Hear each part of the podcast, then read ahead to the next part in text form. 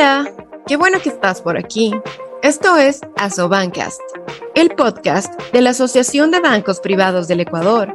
Te prometo que no te vas a aburrir.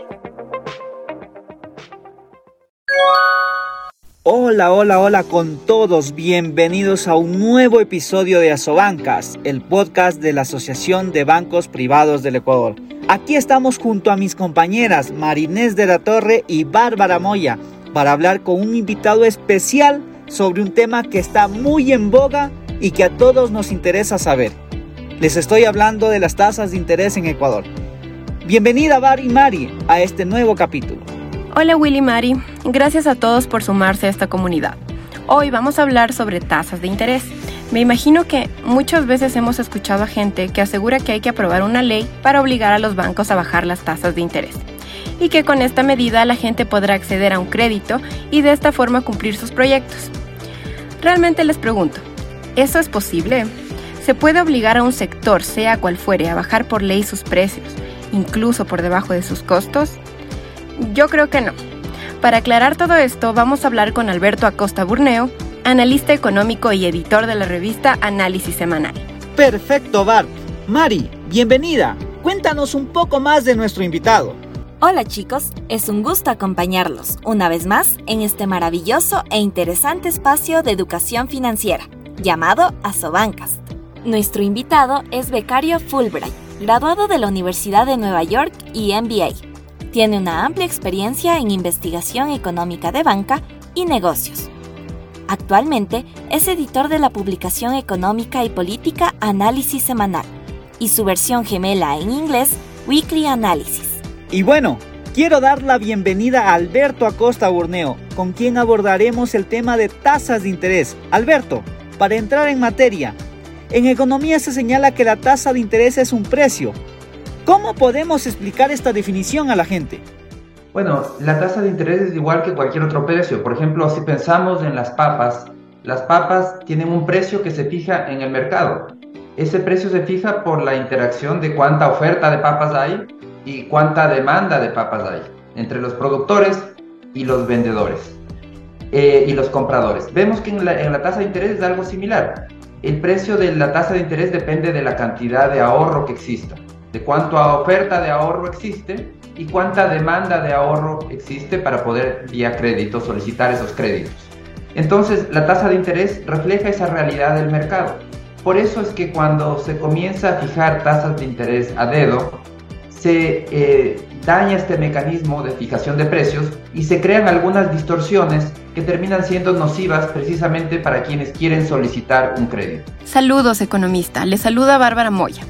Quisiera plantearle un ejercicio práctico para ver qué pasaría si se reduce por ley las tasas de interés para acceder a un crédito. Imagínese si por ley se decide bajar el precio del pan a un centavo de dólar para que todos puedan comprar pan, o se aprueba una ley para que se reduzca el precio de los vehículos para que todos puedan tener un medio de transporte. ¿Qué podría pasar si esto sucediera en realidad?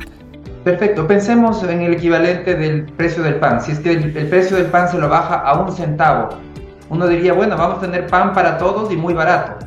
No es así, esa no es la realidad. La realidad es que a un centavo no les sale rentable a los productores, a los panaderos producir pan.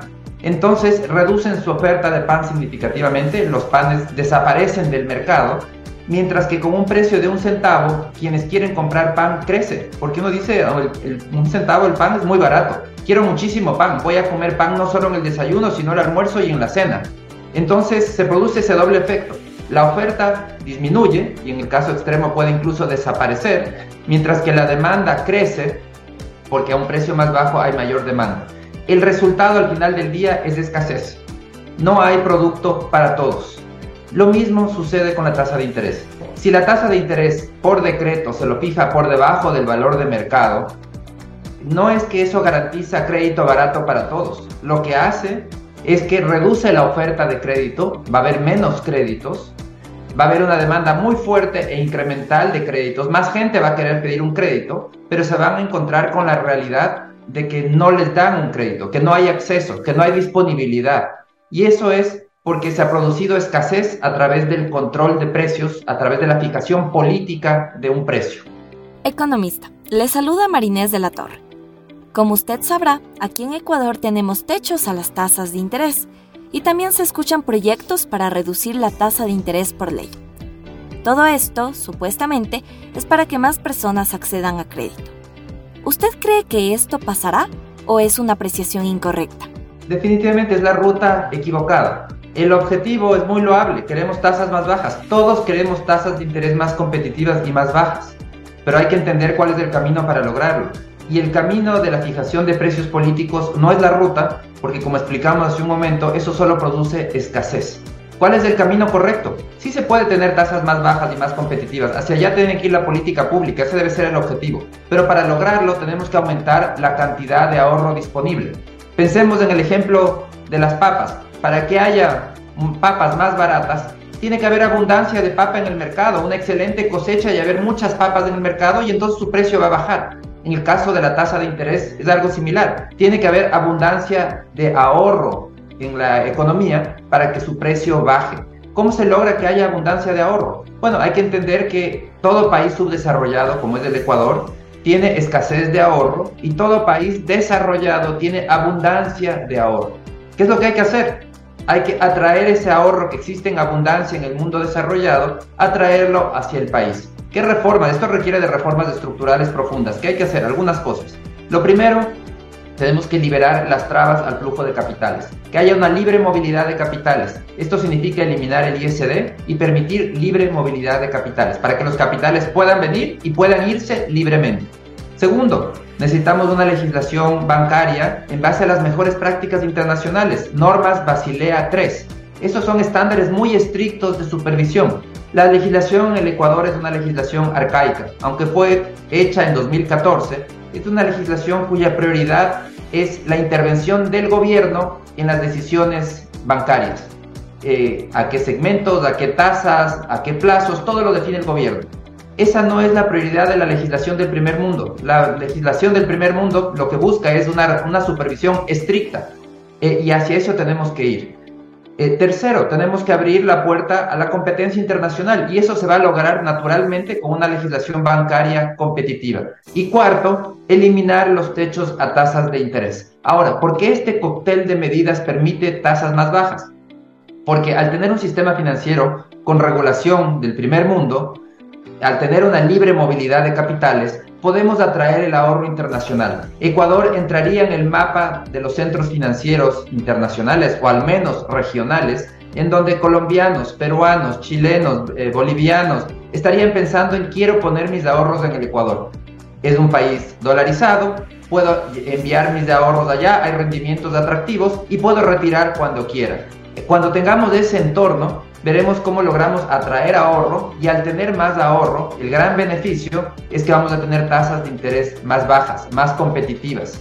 Eh, ¿Y quién sale beneficiado de todas estas medidas? Los ciudadanos, al tener más ahorro disponible para prestar y en consecuencia de que existe más ahorro, tasas más bajas. Lo que tenemos que estar muy claros es que el resultado de tasas más bajas no se puede obtener a través del atajo del precio político. El precio político no aumenta el ahorro disponible. El precio político lo único que hace es limitar las operaciones y decir que operaciones por encima de esta tasa no se van a realizar. Economista, actualmente, ¿cuál es el problema de que haya techos a las tasas de interés? ¿Cuáles son los segmentos que se ven más afectados?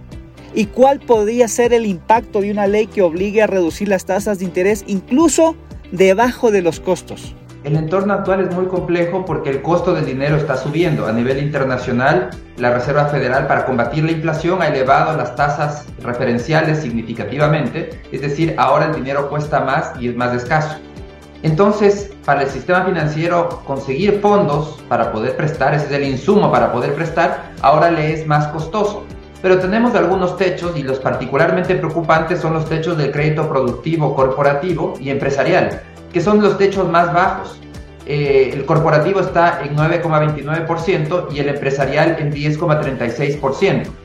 Con un costo del fondeo cada vez más alto, esas operaciones ya no son viables, porque nadie puede captar caro para después colocar eh, barato. Es el equivalente a un comerciante, pensar, pensar que un comerciante va a, a, comprar algo caro para vender después por debajo del costo al que compró. Eso no sucede, no es posible.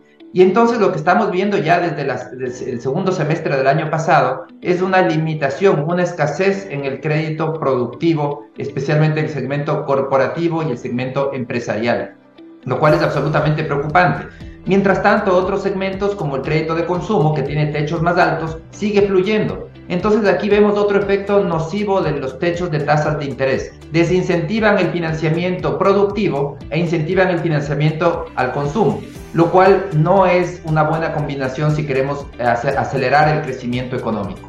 Alberto, eso significa que en vez de ayudar a la sociedad a acceder a más crédito, se estaría arrastrando a las personas a financiarse en el mercado informal, más conocido como el chulco. Bueno, definitivamente el que ya no tiene acceso al financiamiento formal porque a esa tasa ya no es viable esa operación, sea porque es muy riesgoso, eh, o porque el costo de la operación es más alto, por ejemplo, eso sucede también con el microcrédito, que tiene una metodología que es costosa, visitas permanentes a quienes solicitan crédito. Entonces, todas esas personas que ya no son, esas operaciones que ya no son viables, con techos políticos a las tasas de interés, eh, terminan eh, siendo expulsados del sistema financiero formal y tienen que buscar otras opciones de financiamiento. Y muchos de esos son los que terminan acudiendo al, al, chulco, al crédito eh, informal, ilegal, eh, en donde la tasa que terminan pagando es del 4% diario o hasta 1.200% anual. Entonces vemos que realmente el costo de los techos de tasas de interés, de los precios políticos, es enorme porque termina excluyendo de un sistema financiero formal a, los quienes quieren solicitar un crédito y los termina abocando y dejando en las manos del chulco que tiene costos significativamente superiores. En definitiva, ¿el problema en el país no son las tasas de interés sino el acceso a financiamiento? Exactamente, lo que hay que entender es que al final del día lo que se necesita para mejorar el entorno y volverlo más competitivo es hacer que haya más ahorro. Y cómo la única manera de poder tener más acceso al financiamiento es si es que hay abundancia de ahorro. No, el, techo, la, la tasa de interés es simplemente un síntoma de lo que pasa en el mercado. Cuando existe poco ahorro, la tasa es más alta. Cuando existe mucho ahorro, la tasa es más baja. Entonces, si queremos eh, tener tasas más bajas, tenemos que ir al origen de esa tasa. Y el origen está en la cantidad de ahorro disponible. La política pública tiene que tener claridad que lo que tiene que hacer es permitir que el ahorro que existe en abundancia en el exterior, en el mundo desarrollado, ingrese al país para que tengamos más ahorro internamente y eso se va a ver reflejado como consecuencia en tasas más bajas y eso a su vez va a permitir un acceso eh, cada vez mayor al crédito. Finalmente, economista, ante esta realidad, ¿qué puede hacer la sociedad, por ejemplo, los clientes de la banca, las empresas, entre otros actores sociales y aquellos que hacen política pública para impulsar el acceso al crédito? Bueno, lo más importante es que los ciudadanos eh, eh, conozcamos cómo funcionan en realidad las tasas de interés, cómo funciona el ahorro y qué impacto tiene el ahorro, eh, y que trabajemos y, al entender eso de, una manera, votemos por aquellas políticas que permiten impulsar eh, que haya más ahorro en el país, que ingrese más ahorro del exterior y no caer en el engaño muchas veces muy, muy atractivo, el engaño populista, de esas políticas de bloquearnos y, y aislarnos del mundo. Uno de los grandes errores que aplicó el Ecuador fue ese impuesto a la salida de divisas, porque equivale a construir un muro para que supuestamente no salgan los dólares, pero el pequeño detalle es que el 99,9999% de los dólares del mundo se quedaron fuera del muro, no adentro. Entonces no tiene ningún sentido construir un muro para dejar afuera el ahorro cuando lo que necesitamos es tener más ahorro. El país, la política pública lo que tiene que hacer es tener como obsesión atraer capitales. ¿Cómo hago para que vengan más capitales? ¿Cómo me vuelvo atractivo? ¿Cómo garantizo seguridad jurídica? Cómo eh, al final del día convenzo para que voluntariamente los ahorristas en el mundo confíen en el Ecuador. Es un cambio, un giro total en la visión que se ha aplicado hasta ahora eh, y requiere del respaldo ciudadano. Solamente se va a lograr cuando los ciudadanos estén convencidos y entiendan cómo funciona este mecanismo y comiencen a apoyar las políticas y los candidatos que planteen este tipo de políticas que van a ayudar a, a aumentar la cantidad de ahorro que existe en el país. Gracias economista por explicarnos este interesante tema en este nuevo capítulo del podcast de la Sobanca. Muchísimas gracias, siempre es un gusto. Muchas gracias economista. Creo que hemos aclarado muchos temas sobre las tasas de interés. Invitamos a todos nuestros seguidores a escuchar todos los episodios de Educación Financiera que están disponibles en Spotify. Nos vemos pronto. Adiós. Gracias amigos, nos vemos muy pronto. ¡Chau! Gracias por acompañarnos estos minutos. Te esperamos en el próximo episodio de Asobancast. No te olvides que de estos y otros temas hablamos también en nuestras redes sociales y en nuestro blog.